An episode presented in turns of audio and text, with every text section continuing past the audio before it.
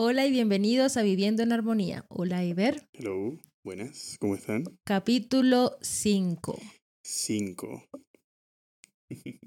Vamos a continuar el día de hoy con el tema que habíamos dejado pendiente la última vez, que habíamos estado hablando de las siete iglesias del Apocalipsis en nuestro estudio queriendo mostrar la verdadera cara de estos mensajes. Entonces, la última vez eh, tocamos las primeras dos iglesias.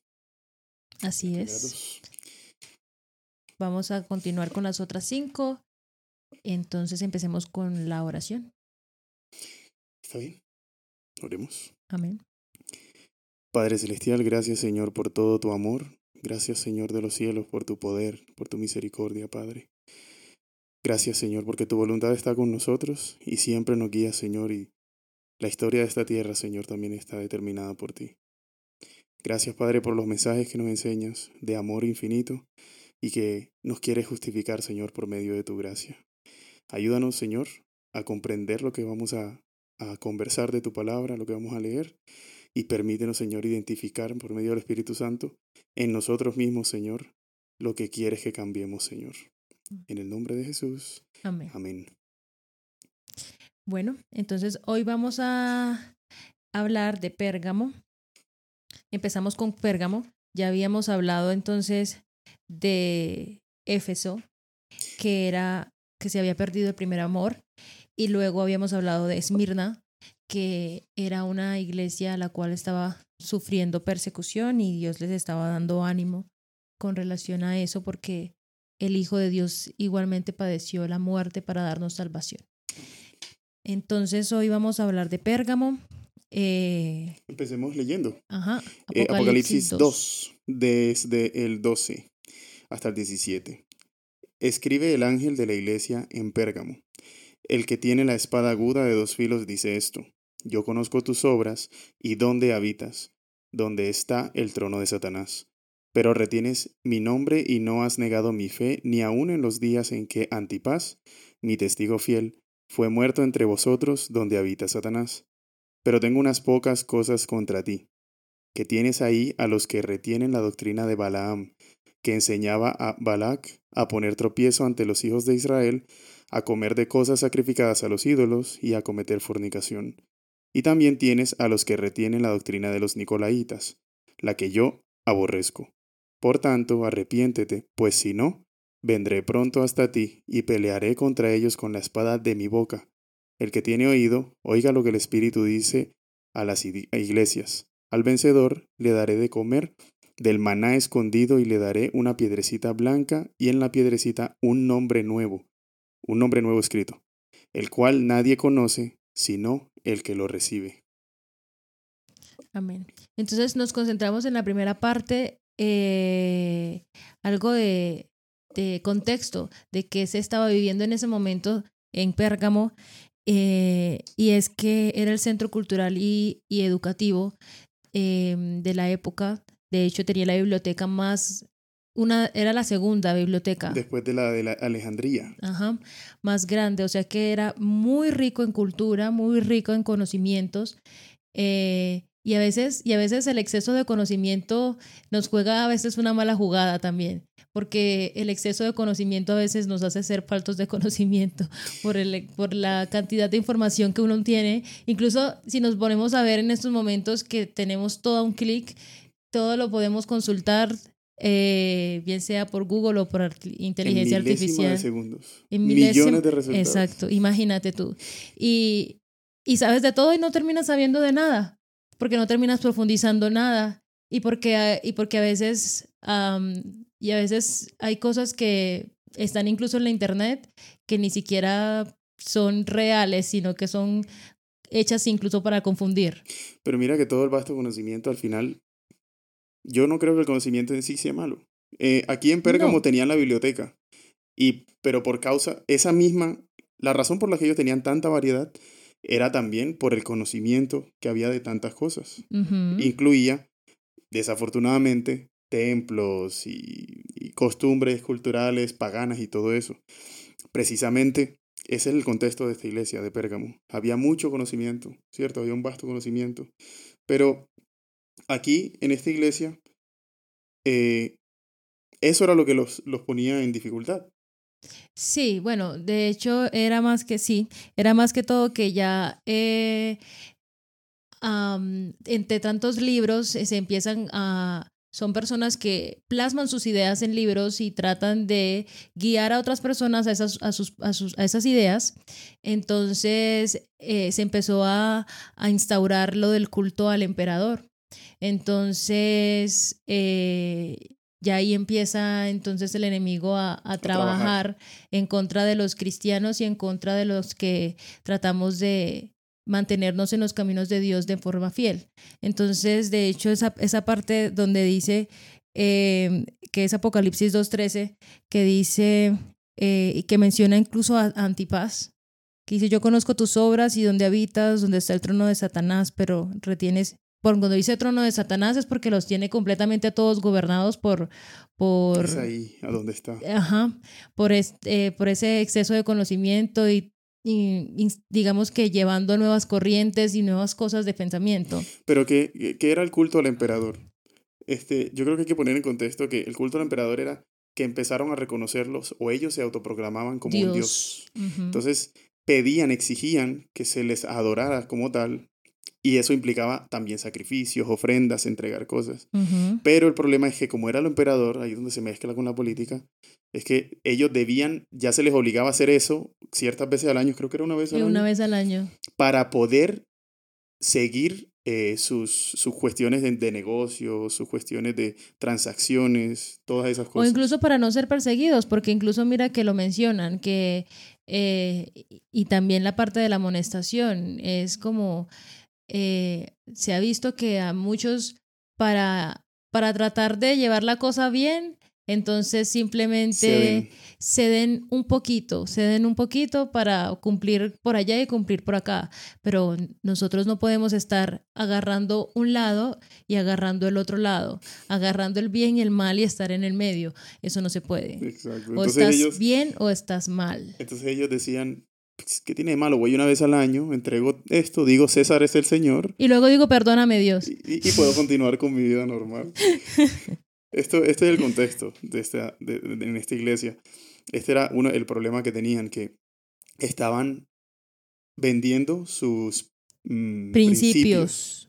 Sus principios para estar tranquilos y continuar con una vida normal. Sí, de hecho, cuando, cuando el autor ahí menciona lo de antipa, Antipas, es más que todo porque era, fue un mártir. Eh, fue un mártir que no, no, no, no tengo vasto conocimiento de cómo fue su muerte, pero no hay. no hay. Sí, pero me imagino que obviamente fue algo fuerte y fue una persona que al, eh, creo que fue al finalizar de su vida, tuvo, eh, tuvo que pasar por, por algo fuerte para no negar la fe. Históricamente se dice que murió asado en un caldero. Exacto. Entonces, pero yo me imagino que si fue así, fue porque se opuso. Él no quiso vender sus principios. Sus principios. Y lo usaron tal vez como ejemplo para los demás. Sí, pero lo importante es, y, y, lo, bueno es que recordemos, cuanto más estamos cerca de Dios, más vemos nuestras, nuestras falencias, ¿cierto? Pero la idea es que no Em, que no nos quedemos ahí, que no digamos soy pecador, no tengo solución, no hay manera de, de... Sí, porque Dios perdona porque tiene un amor infinitamente grande para con nosotros y nos perdona, cuantas veces fallemos, siempre y cuando nuestro arrepentimiento sea completamente sincero. Entonces, si nos vamos a la primera iglesia, si hemos perdido nuestro primer amor, si hayamos sido perseguidos y si alguna vez comprometimos nuestros principios para evitar ser perseguidos, porque conozco muchísimos casos, incluso me incluyo, cuando estaba en la universidad había momentos en los de guerra en los que uno decía, yo no voy a hacer el examen en sábado, pero también conocí historias de otros compañeros que simplemente cedían y simplemente me decían a mí, ay, pero tal persona sí fue al examen en sábado, porque tú no?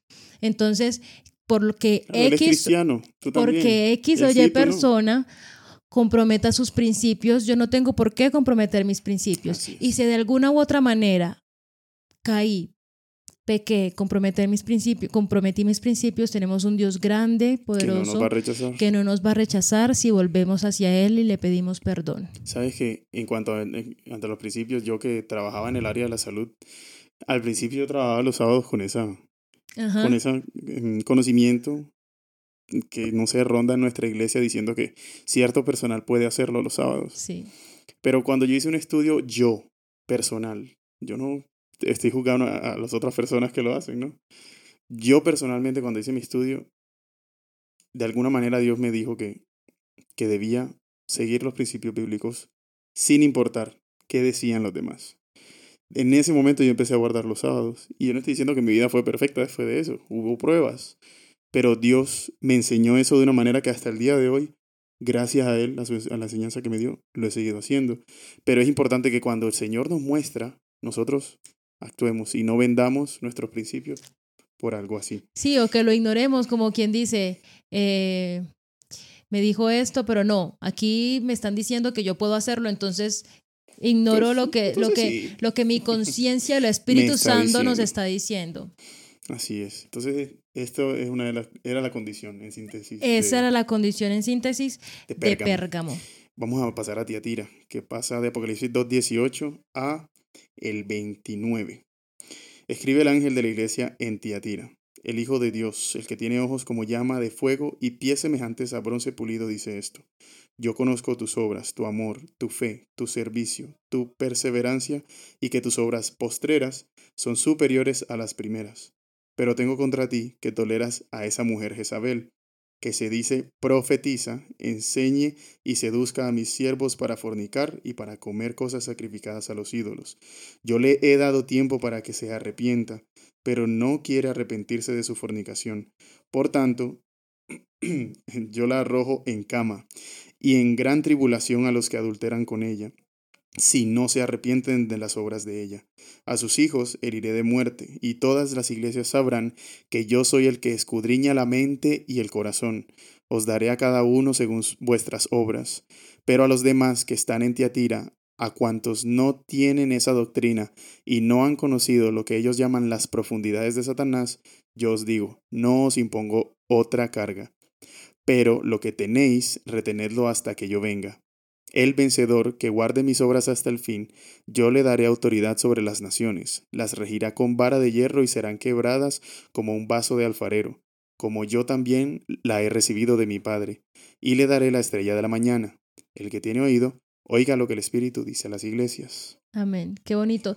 Y mira, mira que siempre al finalizar, aunque obviamente Dios eh, le da una amonestación a la iglesia diciendo hay estas falencias, trata de mejorarlas, siempre hay un diciendo- mensaje de esperanza. Pero empieza después. diciendo que es una iglesia que ha mejorado. Ha mejorado, sí, Tus exacto. obras eran mejores, eh, son mejores de las que, o sea, siempre han mejorado. Sí, o sea, exacto. Es como que continúa intentando hacer lo que, has, lo que has hecho para, para mejorar, em, pero continúa trabajando en esto No lo para que veas que grandes cosas van a venir. E incluso eh, me voy a devolver un poquitico a la última que nos quedamos hablando de lo malo y no mencionamos esa última parte, esa última parte donde, donde Dios dice, a los que permanezcan fieles les daré de comer del maná. Qué lindo, ¿no? Y a veces, y a veces uno se pone a pensar en la historia del pueblo, del pueblo de Israel y, y, y que tenían la posibilidad de comer del pan del cielo, del maná, y que simplemente se aburrieron porque me acostumbré. ¿Cierto? Querían carne. Y querían carne. Ahora me miro a mí. Los invito a todos a mirarse a ustedes por dentro. Nos, hem- nos- nos hemos estado acostumbrando a las bendiciones de Dios Al punto de aburrirnos. al punto de aburrirnos y decir, no es suficiente lo que tengo, necesito más O necesito Fuerte. otra cosa. fuerte. Pero fue, es bonito, es bonito eh, saber que eh, es, es un Dios de amor con el cual contamos, que nos dice, Ánimo. eh, ánimo, sigue trabajando, vas mejorando, sigue trabajando en estos aspectos para ser mejor, Eso, mira esto. Tienes para esto ser bueno, mejor, Pero eso. hay algo aquí. eso, para ser muchísimo mejor y sigue trabajando que verás que grandes cosas estoy preparando para ti. Bonito. Tengo contra ti que toleras a esa mujer Jezabel que dice ser profetiza y enseñe y seduzca a mis siervos para fornicar y para comer cosas sacrificadas a los ídolos. Volviendo a Tiatira. Sí, pero sabes que se me hace interesante de, de esto aquí. Pues ya les dijo, hey, ustedes han mejorado siempre y eso está bien, sigan así. Pero se me hace interesante cuando, cuando la, en la Biblia habla de prostitución, eh, más que todo se refiere a la adoración. Ajá, exacto. Y es lo que estamos contemplando. Es decir, habían personas, eh, bueno, habla específicamente de una mujer, esa mujer Jezabel, que de todos modos se puede entender de muchas maneras, estaban fornicando de esa manera, o sea, estaban mirando y adorando otras cosas. Sí. Como también se puede aplicar de manera muy, mm, ¿cómo se dice? Física, como de inmoralidad sexual. Sí. Eh, de hecho, sí, está mencionando que si nos vamos a la condición, de, al, al, contexto de, que se estaba viviendo entonces en Tiatira en ese momento, era, era un lugar muy pequeño donde... Insignificante, se Insignificante, se podría decir, así es, donde se trabajaba por el día a día y eran, más que todos obreros. Clase obrera. Eso, clase obreros, que, eh, obrera, eh, que estaban tratando de subsistir y de, y de tener eh, sus recursos para poder vivir y comer y suplir a sus necesidades básicas, ¿cierto? Em, pero se estaban aprovechando de la situación, bueno, el enemigo se estaba aprovechando de esa situación. Con el sistema que se creó, formaban grupos de gremios, de gremios para, para los trabajadores, pero en esos grupos, esos eran grupos como de apoyo, como los que existen hoy en día. Digamos que... Eh, como los que existen hoy en día. Sí, se me ve el nombre, ¿cómo es que se llama eso? Em, sindicatos. Sindicatos. Eso, a eso se refiere. Lo dejamos algo parecido. ahí y continuamos. Sí. El problema era que en, eso, en esos, En esos grupos participaban de costumbres paganas también. Sí, se hacían sacrificios eh, humanos incluso, se hacía, se comía carne pagana, se, se hacían, es, me, me, llama mucho la atención que habían prostitutas sagradas. ¿Qué es eso? No lo puedo creer. O sea que me imagino que eh, hacían actos sexuales con las prostitutas supuestamente sagradas, sagradas, porque se podía hacer cosas con ellas.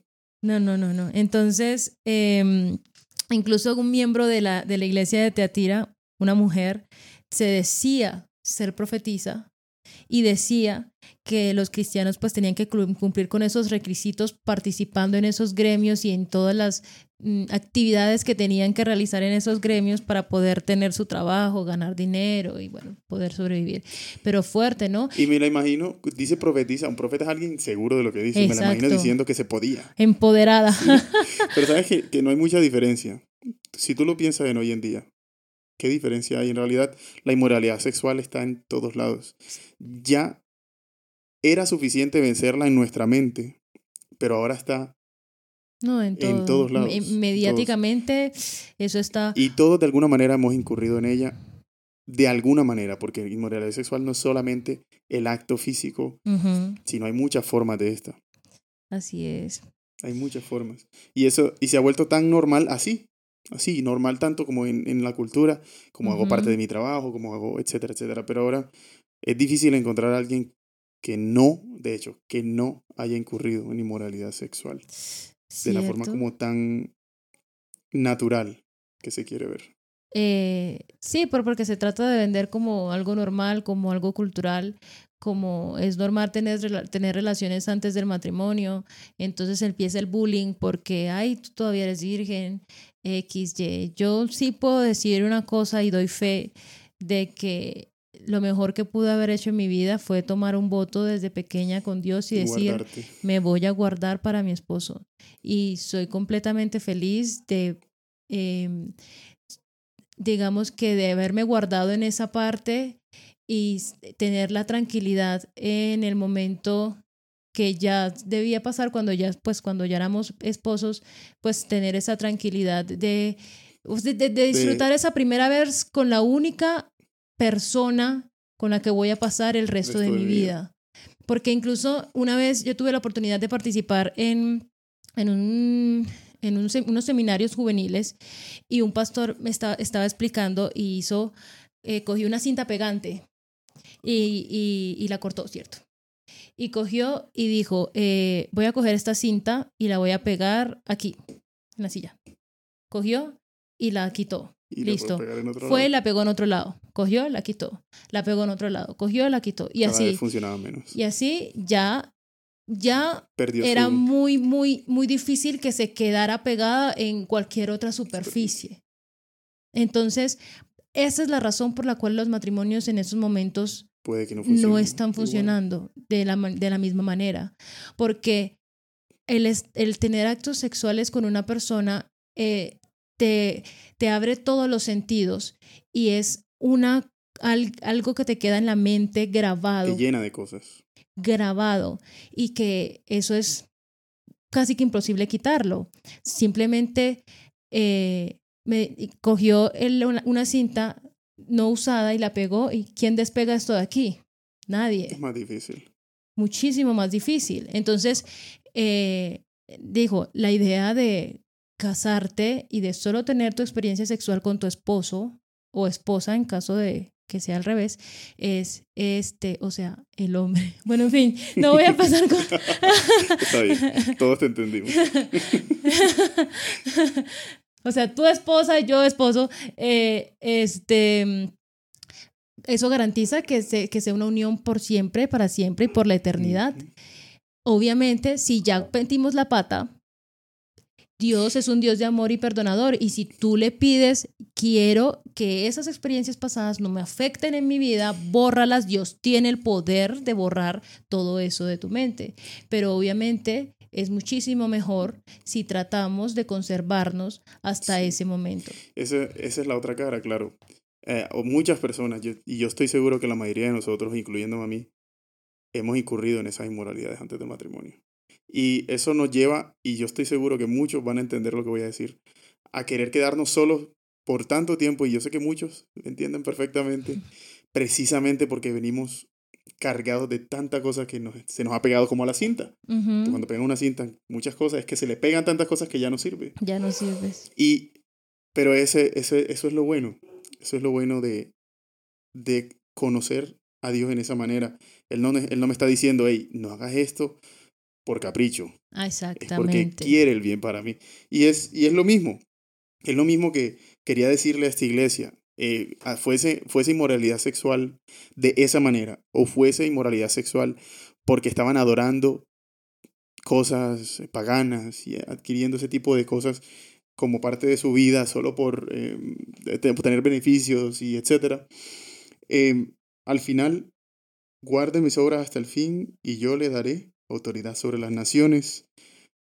Las regirá con vara de hierro y serán quebrantadas como un vaso de alfarero, como yo también he recibido de mi Padre y le daré la estrella de la mañana. Lo más bonito, la estrella de la mañana. ¿Quién es la estrella de la mañana? Jesús. Jesús el mismo. mismo Jesús. Él mismo se va a dar Al que salga vencedor. y para restaurarnos. ¿Saben? Y no es, pero es que no es, no es un misterio, pero los errores de índole sexual, de inmoralidad sexual, son los que más causan culpabilidad. Más que cualquier otro. Y son los que más nos hacen vernos como Larry, alguien que mencionamos a- a- al principio de las iglesias, antes de las iglesias, que se sentía tan culpable que le daba vergüenza volver a Dios. Pero eso es lo lindo. Jesús está esperando que tú vuelvas. Amén, así es. Él no se da por vencido y Él todo el tiempo está obrando llamados. Y en estos momentos estamos siendo instrumentos de Dios para decirte a ti que Jesús te está llamando, que no eres peca, o sea, no, no tienes, aunque, o sea, Aunque eh, tienes el pecado, ajá, o- Él no te va a rechazar a ti. Exactamente. Aunque te sientas el ser más sucio e inhumano, el insecto más pequeño en este mundo, porque te sientes el más pecador de la vida, Él te está esperando. te está llamando. Te está llamando y te está diciendo, yo estoy aquí con los brazos abiertos, dispuesto a darte perdón, solo vuelve a mí. Y prometo sanar cualquier separación con el don de mi presencia. Amén. Qué bonito. Amén. Vamos a continuar con Sardis. Eh, se empieza, esa iglesia empieza en el capítulo 3 y dice, escribe el ángel de la iglesia en Sardis. El que tiene los siete espíritus de Dios y las siete estrellas dice esto. Perdón. Yo conozco tus obras, que tienes nombre de que vives y estás muerto. Sé vigilante y confirma las otras cosas que están para morir, porque no he hallado tus obras bien acabadas delante de Dios. Acuérdate, pues, de lo que has recibido y oído. Guárdalo y arrepiéntete, pues si no velas, vendré sobre ti como ladrón y no sabrás a qué hora vendré sobre ti. Pero tienes unas pocas personas en Sardis que no han manchado sus vestiduras y andarán conmigo en vestiduras blancas porque son dignas. El vencedor será vestido de vestiduras blancas y no borraré su nombre del libro de la vida y confesaré su nombre delante de mi Padre y delante de sus ángeles. El que tiene oído, oiga lo que el Espíritu dice a las iglesias. Amén. en la época en la que se escribió, en la que Juan escribió eh, Sardis, ya incluso la ciudad no era tan próspera y gloriosa como, lo había sido antes. Como lo había, como, incluso como lo estaba ahí mencionando. Eh, era, era centro de, pues sí, de mucho comercio. Em, estaba, estaba en un monte alto. Y eso hacía... Tenía una ventaja eh, natural. Natural. que imposibilitaba a los otros ejércitos acceder fácilmente. acceder fácilmente a ella. Entonces ahí llega el error. Nos confiamos, entonces ellos se confiaron, entonces ya no colocaban los atalayas por las noches porque decían, ay, eso es Aquí nadie va a subir. Nadie va a subir esa montaña. entonces... Eh, Lo que pasaba era que durante las noches los soldados terminaban yendo y casi siempre la... Se aprovecharon, de, la situación, ya se dieron cuenta de que no estaban completamente alertas, por eso entonces ellos hacían el esfuerzo, subir por la noche y, y las últimas, los últimos ejércitos que las estuvieron atacando, pues eh, veían que no habían atalayas y aprovechaban y chan. No aceptaban su vulnerabilidad. Así es. Porque se concentraban en su gloria pasada. Y nos pasa mucho, ¿no? Nos pasa mucho a todos. Porque incluso a mí me hace, hace unos meses me pasó que yo recordaba mi mejor momento espiritual como eso. Y eso imposibilitaba mi progreso espiritual. Así es. Me sentía, de alguna manera, es como un círculo vicioso. No, no estaba reconociendo mis debilidades de hoy por la fortaleza que alguna vez tuve. Y eso estaba haciéndome cada vez más, más no sé, más cargado, más, más, mm, más ciego a las cosas. Y eso estaba obviamente afectando mi futuro. Si yo en el presente me concentro en mis victorias pasadas y no trabajo por las de hoy para que mi victoria sea futura, no voy a tener victorias en el futuro. Sí, eh, se, quedaron, eh, se queda uno mediocre. Exacto. Se queda uno de, eh, no, por ejemplo, si un deportista viene y dice, ya yo corrí los 42K en X tiempo y no voy a continuar, y ya, eso, gané la medalla de oro, ya la siguiente del otro mes, ya, si ya gané, no tengo por qué entrenar. Imagínate tú eso. No entrenas la capacidad, la capacidad em, pulmonar no va a ser la misma. El cardio que necesita tener para poder em, correr la distancia no va a ser la misma. Y la velocidad tampoco va a ser la misma. Y si no entrenas. Y si no, entrenas, y no entrenas, y entonces te empiezas a alimentar mal. ¿Por qué? Porque ya fui ganador. Ya no necesito esforzarme. No necesito esforzarme. Vigilar. Ah, bueno, entonces te vas a quedar en la mitad de la carrera y te vas a desmayar. Y te va a dar el patatús, el babiao. No, y vas a perder. Eh, no es bueno concentrarse en el pasado, ni en lo bueno ni en lo malo del pasado. Así Hay que mirar hacia el frente. Y esa era la condición de Sardis. Lamentablemente. estaban dejando de vigilar su, um, su presente y eso estaba afectando su futuro. Y a muchos nos pasa así. A muchos nos pasa. El vencedor será vestido de vestiduras blancas y no borraré su nombre del libro de la vida y confesaré su nombre delante de mi Padre y delante de los ángeles. Amén. O sea, que aquellas personas que dejen de atrás su pasado, su pasado bueno o malo, se concentre en seguir trabajando fuertemente para lograr alcanzar la meta que es llegar a morar con Cristo por la eternidad, Dios nos promete que nos vestirá con vestiduras Las blancas, blancas. y no borrará nuestro nombre del libro de la vida. Es decir, nos cubrirá con su gracia. Amén. La ropa de Jesús. Y Amén. ese, ese, es el- ese es un mensaje muy, muy, muy bueno porque a muchos nos pasa. Y en alguna de las iglesias nos estamos identificando, o en varias, como yo. Ujú. Yo personalmente me identifico en varias. Podemos continuar a la de Filadelfia. Eh, la de Filadelfia está desde el versículo 7, 11. Ah, siete. 7 hasta el 13. Ok. Escribe el ángel de la iglesia en Filadelfia. Esto dice el santo, el verdadero, el que tiene la llave de David, el que abre y ninguno cierra, y cierra y ninguno abre. Yo conozco tus obras, por eso he puesto delante de ti una puerta abierta, la cual nadie puede cerrar, pues aunque tienes poca fuerza, has guardado mi palabra y no has negado mi nombre. De la sinagoga de Satanás, de los que dicen ser judíos y no lo son, sino que mienten, te daré algunos. Yo haré que vengan y se postren a tus pies reconociendo que yo te he amado. Por cuanto has guardado la palabra de mi paciencia, yo también te guardaré de la hora de la prueba que ha de venir sobre el mundo entero para probar a los que habitan sobre la tierra. Vengo pronto, retén lo que tienes para que ninguno tome tu corona. El vencedor, yo lo haré columna en el templo de mi Dios y nunca más saldrá de allí. Escribiré sobre él el nombre de mi Dios y el nombre de la ciudad de mi Dios, la nueva Jerusalén, la cual desciende del cielo con mi Dios y mi nombre nuevo. El que tiene oído, oiga lo que el Espíritu dice a las iglesias. Amén. La única iglesia que no tiene amonestación. es una es, es un mensaje de, de amor, de esperanza, de ánimo. Continúa trabajando porque vas bien. Qué Sí. bonito, ¿no? Y estoy seguro que también muchos se identifican con esta iglesia Sí. por la gracia de Dios. Amén. Porque hay muchos. Reconocemos a muchas personas así. Así en el pasado hayan se hayan identificado con otras iglesias. En este momento, gracias a Dios, son personas que reciben ánimo porque están haciendo las cosas.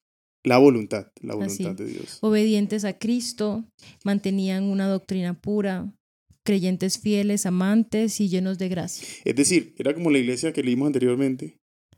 Eh, pues no eran diferentes de la iglesia que, que leímos anteriormente. No eran no eran diferentes. diferentes. Solo que no se, no se prostituían aquí en su adoración, Sí, no, no. incurrían en, en prácticas. Dios de alguna manera los estaba guiando y ellos se estaban Y dejando. ellos se estaban dejando guiar, obedecían a cada cosa y trataban de trabajar constantemente para, eh, digamos que para, sí, para obedecer cada una de las cosas que Dios le decí- le- les decía por medio de su palabra y por medio del Espíritu Santo. Trataban de obedecer a cabalidad cada una de las amonestaciones que Dios les daba. Y lo único que les dice Dios ahí es, continúen trabajando y guarda tu Retén- corona. retén, lo que tienes lo para que, nadie te quite tu corona. Retén lo que tienes. Pero sabes que me imagino que ellos, eh, la clave fue que primero no perdieron su primer amor. No lo sí, perdieron. claro. No vendieron su sus principios. No se contaminaron o prostituyeron su mente, su adoración y tampoco su cuerpo. O sea, es, eso, es- eso es lo que implica. Mira que es casi la última. Sí, Eso significa que implica que de ya alguna se ha manera. venido pasando sí, por ese exacto. proceso. Sí, y al- cada vez que se encontraban ahí, de alguna manera acudían a Dios y Dios los guiaba. Yo, me lo, yo me lo imagino de esa manera, porque son, somos todos igual con esta carne, pero algunos debemos ser suficientemente eh, em, quietos para dejarnos guiar por Dios de esa manera. uf. Y cuando Dios nos guía de esa manera, nos dice, hey, sigue así. Así sigue. es. Yo, yo te, sigue, te seguiré dando lo que necesites, pero sigue así para que nadie te, te- te quite tu corona. Amén. Y luego vamos para la última iglesia. la última iglesia es Heavy. Vamos a leerlo. Vamos a leer. La Odisea. Apocalipsis 3, desde el 14 hasta el 22. Escribe al ángel de la iglesia en la Odisea. El Amén, el testigo fiel y verdadero. El principio de la creación de Dios dice esto. Me parece interesante aquí un paréntesis porque empieza a reconocer, reconociendo a Dios, el Amén, el testigo fiel y verdadero a Jesucristo. El principio de la creación de Dios dice esto, como cuando, como cuando tu papá se presenta como tu papá para darte un regaño. El amén, el testigo fiel y verdadero. El principio de la creación de Dios dice esto. Yo conozco tus obras, que ni eres frío ni caliente. Ojalá fuera frío o caliente. Pero por cuanto eres tibio y no frío ni caliente, te vomitaré de mi boca. Tú dices, yo soy rico, me he enriquecido y de nada tengo necesidad, pero no sabes que eres desventurado, miserable, pobre, ciego y estás desnudo. Por tanto, yo te aconsejo que compres de mí oro refinado en el fuego para que seas rico, y vestiduras blancas para vestirte, para que no se descubra la, vergüenza de tu desnudez. Y unge tus ojos con colirio para que veas. Yo reprendo y castigo a todos los que amo. Sé pues celoso y arrepiéntete. Yo estoy a la puerta y llamo. Si alguno oye mi voz y abre la puerta, entraré a él y cenaré con él y él conmigo. Al vencedor le concederé que se siente conmigo en mi trono, así como yo he vencido y me he sentado con mi Padre en su trono. El que tiene oído, oiga lo que el Espíritu dice a las iglesias. Que se siente conmigo como mi Padre me concedió a mí sentarme en mi trono. Pero fuerte, fuerte, porque yo creo que yo creo que en esta iglesia se suma, en la anterior se sumó lo bueno. Pero sabes que yo de hecho estaba pensando, a veces cuando nos sentimos en la condición de la iglesia anterior, que es Filadelfia, entonces nos sentimos ah, confiados, eh, o bueno, eh, estoy haciéndolo bien, tengo que retener mi corona, tin, entonces todo, todo, todo va marchando tin, tin, tin, a la cabalidad, me estoy enriqueciendo. Eh, y llega el momento en el que... Dejo de vigilar. En, en, ese exceso de comodidades, eh, en esa seguridad em, espiritual y, y material de que ya lo tengo todo o que ya me siento con todo, como incluso, con incluso los fariseos en, en la época de, de, Jesús, que tenían todas las comodidades eh, materiales y también sentían y consideraban que tenían todas las oportunidades espirituales, que ni siquiera eran dignos de sentarse al lado de un publicano. Eh, eh, llega ese momento en el, que, en el que empezamos a volvernos tibios, en ese momento en el que dejamos de buscar nuestro primer amor, y llega ese momento en el que empezamos a retroceder. Pero sabes que igual yo creo que es importante mencionar que aquí en la Odisea, empezando por ahí, ellos precisamente vivían en un lugar así, próspero. Era comercial, era lleno de, de, de, posibilidades, así como muchas ciudades, muchos lugares, muchas empresas hoy en día.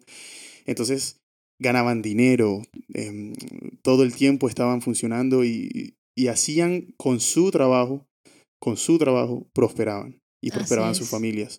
Entonces ellos, claro, se sentían suficientes, se sentían que tenían, no tenían necesidad de nada, como lo decía el versículo.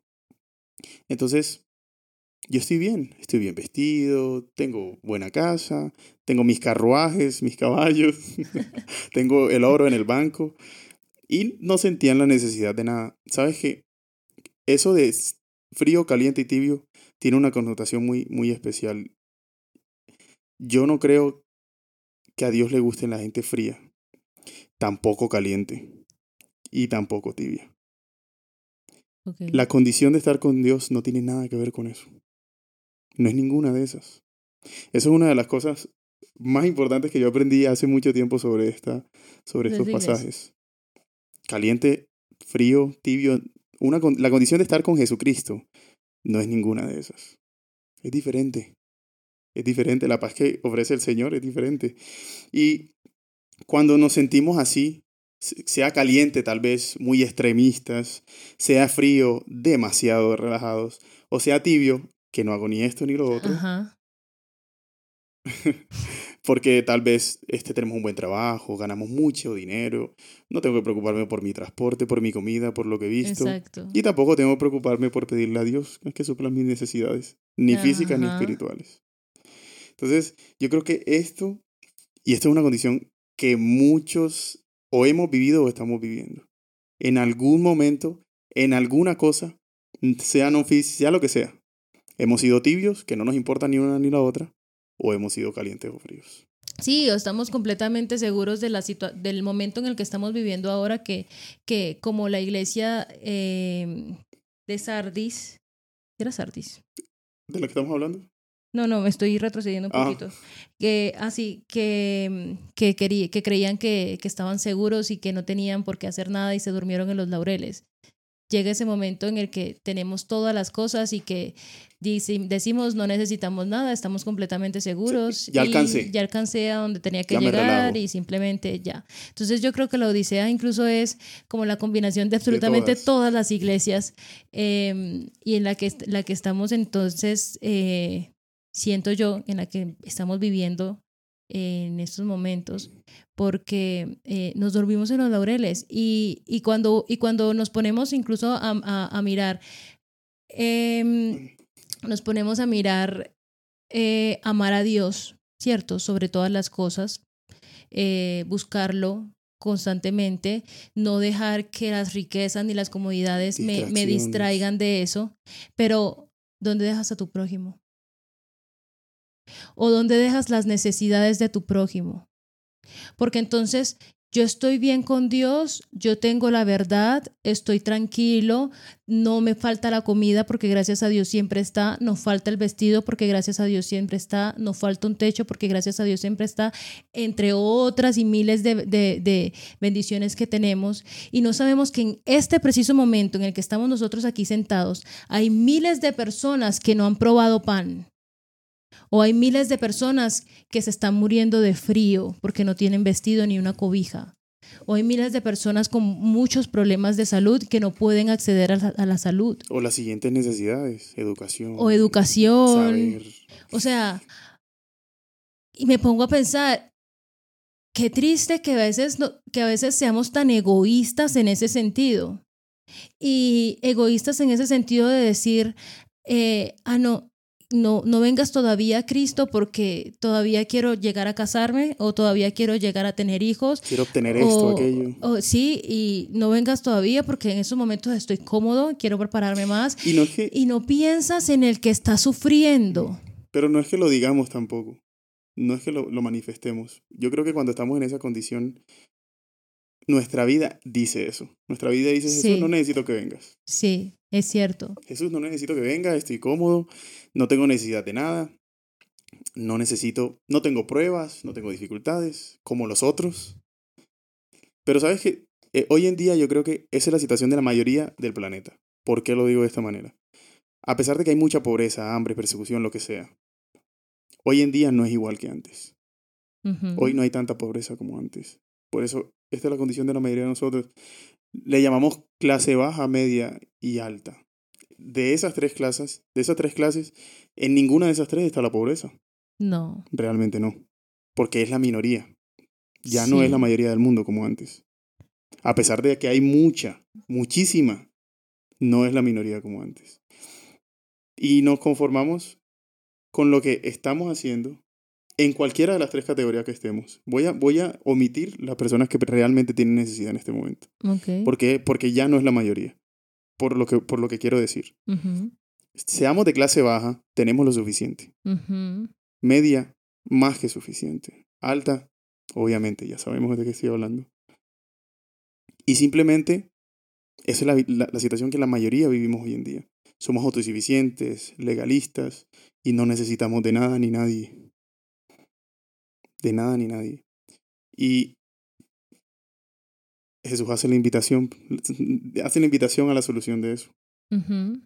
Compra de mí oro, Oro. refinado y vestiduras blancas para que cubras la, La desnudez, en la que realidad tienes. Y detengámonos en desnudez. Y nos devolvemos al Adán. Al Adán. Al Edén. Al Edén. al Edén. Al Edén en ese momento en el que Adán y Eva estaban cubiertos de la presencia de Dios. Y, Y que- de verdad no necesitaban y, más nada. y de verdad no necesitaban nada, estaban, estaban completamente bien, estaban tranquilos, estaban felices, estaban con una relación cara a cara con Dios. Y llega el momento en el que deciden pecar y se ven desnudos, desnudos. Cuando entonces- se apartan de la presencia verdadera de Dios, son capaces de ver su, desnudez. Entonces, en estos su momentos, en estos momentos, evaluémonos. ¿Estamos desnudos? ¿O realmente sí tenemos el Espíritu de Dios cubriéndonos con su manto de justicia. Pero, Eli, mira lo difícil que debe ser. Yo, poniéndome en una situación en la que tengo todo, digamos que no me falta nada, debe ser muy difícil aceptar que en realidad soy desnudo cuando tengo ropa cara y mi armario está lleno. Debe ser muy difícil que aceptar que tengo hambre cuando tengo mi nevera llena y como lo que se me da la gana. Debe ser muy difícil decir que soy ciego cuando veo bien. Que soy desventurado cuando tengo tantas bendiciones, entre comillas, materiales. Debe ser muy difícil. Difícil y a la vez no. ¿Sabes por qué? Porque todos los seres humanos tenemos en nuestro ser un vacío que necesita ser lleno. Pero no todos lo aceptamos. Es exactamente eso. Y en algún momento nosotros hemos sido, eh, hemos dicho, yo no tengo ningún vacío. Eso, eso. No falta. Yo no necesito a Dios. Es verdad. Pero por más que tengas todas esas cosas, por más cómodo que te sientas en todos los aspectos de tu vida, incluyendo el espiritual, si realmente no estás con Dios y no estás con el Espíritu de Dios en tu vida, vas a sentir que te falta algo. Vas a sentirte incompleto. Y ahí es donde empieza la depresión. ¿Y qué me está pasando? Y la ansiedad. la ansiedad. Lo tengo todo, lo tengo todo que está pasando. ¿Por porque no soy feliz? Porque no soy feliz. Ya logré esto. Ya salí a la universidad. Ah, me falta trabajar y ganar dinero. Ah, ya trabajé y gané dinero porque sigo así. Exacto. Ya tengo familia porque sigo así. Ya tengo casa porque sigo así. Nos falta Dios. Nos falta Dios. Nos falta conocerle de verdad. Nos falta dejar de, de, de, verlo como alguien por allá en el cielo, lejos. lejos de nosotros, y sentirlo cerquita de nosotros, sabiendo que Él vino hacia acá para mostrarnos el verdadero amor del Padre se humanó y vivió todas y cada una de las necesidades que nosotros en algún momento hemos tenido que vivir y de hecho muchísimas más, porque él no tenía un techo donde recostar su cabeza, porque él no tenía alimento con las tres comidas no las tenía. Y, se, y aún así se gloriaba. Y aún así, Dios. gloria, gloria a Dios por, por, por, por todas sus bondades y maravillas y porque... Jesús, Jesús era feliz porque no le faltaba en realidad lo verdadero. Él tenía al Padre, él tenía a Dios. Y hay que, hay que aclarar, Jesús era tan humano como divino. Amén, así es. Y eso es una de las cosas que nos alejan de Él. Nosotros decimos, Jesús era el mismo Dios, por eso no puede entenderme, pero en realidad Él tenía el mismo cuerpo que usted tiene y el mismo cuerpo que yo tengo, las mismas debilidades que Él luchó desde pequeño. Él las las cultivó las, las disciplinas eternas. Y nosotros también podemos hacerlo por la gracia de Jesús. Amén. Por la gracia de Jesús. Y entonces llegamos a la conclusión de que por eso se le llama la roca eterna. Porque no importa si tengo todo, si no necesito nada. Si yo llego a perder mis riquezas, entonces quedo sin nada. Si yo pongo mi confianza en mis riquezas, así es. En cambio, si pongo mis pies sobre la roca eterna, no hay nada que me vaya a tumbar. Sea pobre, esté frente a la muerte o no, o sea rico y tenga todas mis, todas mis necesidades cubiertas, van a seguir, uno va a seguir firme si, si, uno tiene los pies sobre Jesús. Amén. Y ese es, yo creo que ese es el mensaje más grande de, de, para la iglesia de la Odisea. Y bueno, para terminar, yo te aconsejo que compres mi oro, de mi oro refinado en el fuego para que seas rico, verdaderamente rico. y vestiduras blancas para vestirte. La vestidura blanca es la gracia de Jesucristo. Para que no se descubra la vergüenza de tu desnudez. Y unge tus ojos con colirio para que puedas ver, para que veas. Pero quiero que mencionemos qué es el oro. El oro es la fe que ha sido probada. Por, probada por medio de las pruebas. Dios no nos coloca pruebas más grandes de, de las que no podamos soportar. Y al lado de la prueba siempre viene con la solución. Solo tenemos que confiar y tener fe. Y cuando oramos y le decimos a Dios, Dios dame fe, no nos sorprendamos de que nos va a pasar, que nos va a llegar una prueba fuerte, porque todos hemos tenido que pasar por pruebas fuertes, momentos de llanto, momentos en los que no vemos, no vemos solución, momentos en los que las tribulaciones son tantas que perdemos de vista a Dios O que pensamos que que nos ha esas- abandonado. por esas tribulaciones Dios nos abandonó cuando no es Exacto, así. cuando no es así y es cuando más cerca está de ti. Porque así como cuando Jesús no sintió al Padre justo en esos, en esos momentos antes de que, de De que lo entregaran y de, y de morir, que, que, que su angustia fue tal que lloró lágrimas de sangre. Así, eh, así, aunque nos sintamos de esa manera, o sea, él tenía la plena certeza que aunque él no sentía al Padre, él sabía que el Padre estaba con Él estaba sobre la roca. Y así tenemos que ser nosotros. Y te acabo de aclarar, Dios no quiere que, que, que usted sufra, no quiere que yo sufra. Pero así como, como nuestros padres nos despojaban de cosas buenas, entre comillas, para hacernos fuertes, para enseñarnos lecciones para la vida, de la misma manera, Dios nos quiere enseñar cosas eternas, cosas verdaderas, que no tienen nada que ver con lo que nosotros vemos y con lo que nosotros eh, eh, queremos. No tiene nada que ver. Así es. Son cosas de consecuencias eternas que Dios quiere para usted y para mí. Amén. Y por eso es necesario comprar oro refinado, es decir, pasar por pruebas con la compañía de Dios, del Espíritu Santo, para poder llegar donde Él quiere que nosotros lleguemos. Amén. Y para que nos conceda, porque en Apocalipsis 3:21 dice, al vencedor le concederé que se siente conmigo en mi trono, y así como yo he venido y me he sentado, digo, perdón, otra vez lo voy a leer. al vencedor le concederé que se siente conmigo en mi trono, así como yo he venido y me he sentado con mi Padre en su trono. Amén. Dios, Jesús nos, nos hace herederos Amén. cuando estamos con Él. Y Él no nos quiere rechazar. No Así importa, es. y quiero terminar con esto, como ya lo mencionamos. No importa cuán indignos, sucios o, ver, o, o qué tanta vergüenza tengamos de mirar a Dios. Él está esperando que nosotros lo miramos para decirnos, sí, te perdono. Así que y para decirnos que nos ama con un amor inmensurable y tan grande que no podemos no imaginar y que no podemos entender, pero que confiemos en que, aceptarlo. en que Él nos ama y en que Él nos perdona y que, y que está preparando grandes cosas para nosotros si continuamos con Él, aferrados y siempre fieles a Él y a sus promesas. Amén. Vamos a orar. Amén.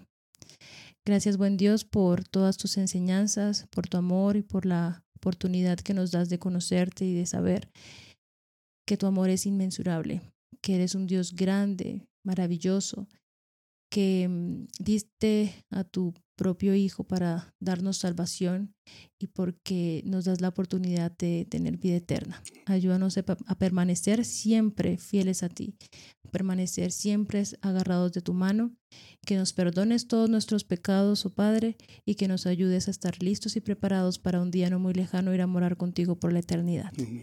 En Cristo Jesús lo agradecemos y pedimos todo. Amén. Amén.